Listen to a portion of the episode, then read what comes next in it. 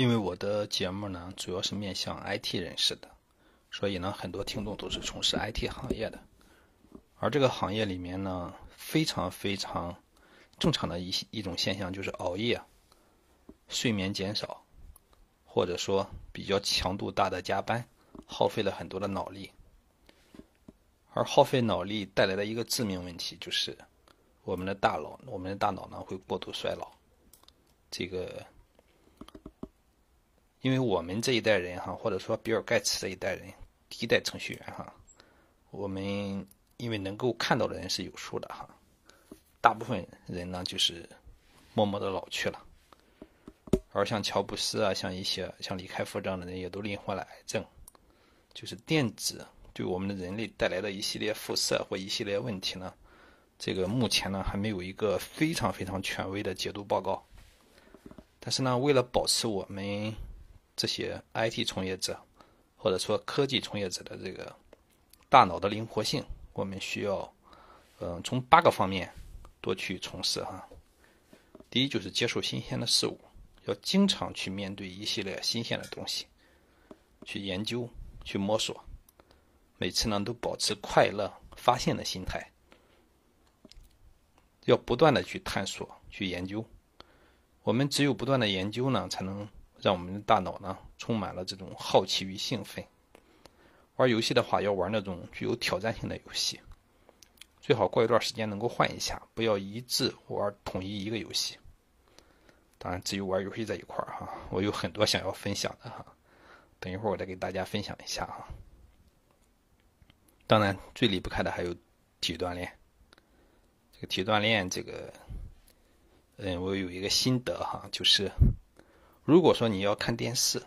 看电影、看手机的时候，请尽量不要让你的腿闲着。你可以在屋里走动，你可以晃动自己的腿。这个千万不要躺在沙发上，或者说你把手机放在你的面前，你最好有个支架哈。然后呢，你去洗洗衣服，呃，你去这个刷刷碗、做饭，这都是可以的。这样的话呢，当你这个看完看完电视或者说看完视频的时候，你一点都不空虚，你也你其实我们躺着或坐着哈，对我们生命都是一种浪费。这个我而我们呢，看了一个电视看了一个电影的同时呢，还有所收获，这将是多么多么满足的一件事情。这个经常看了一个，比如说我前段时间一直在刷这个。呃，沙海吧，这个我看沙海的时候，这个，呃，我媳妇就很不同意。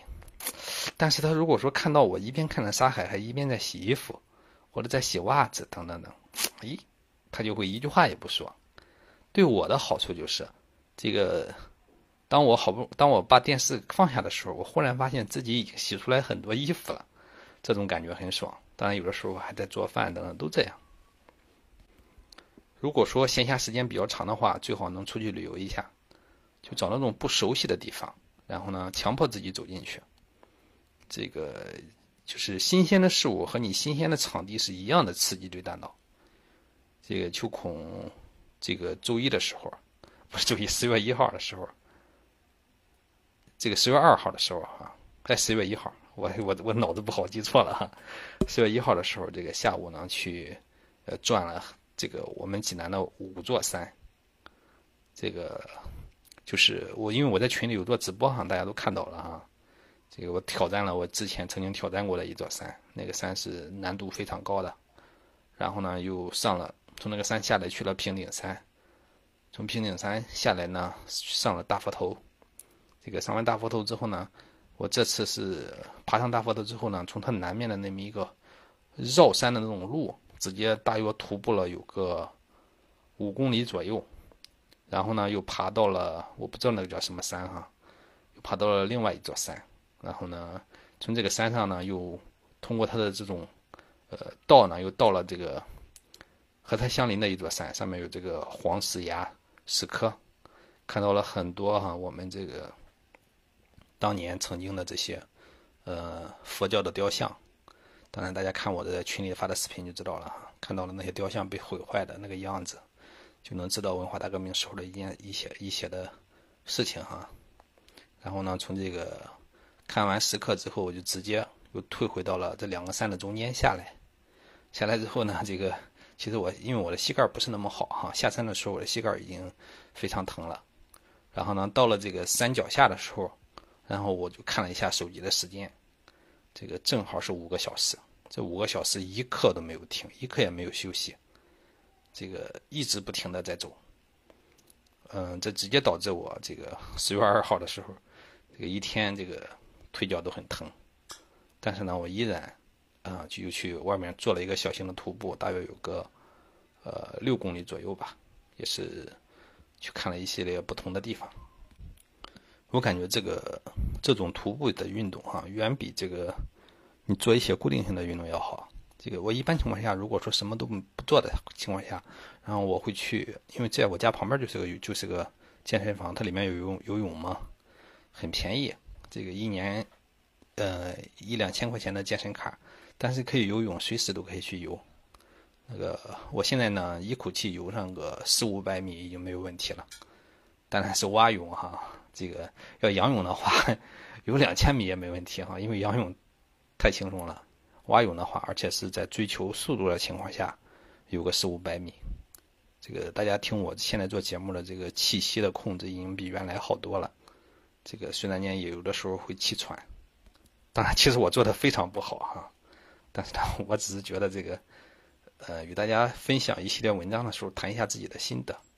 还有就是做义工，这个既然要去运动，如果有办法能做义工的话，那是更好的。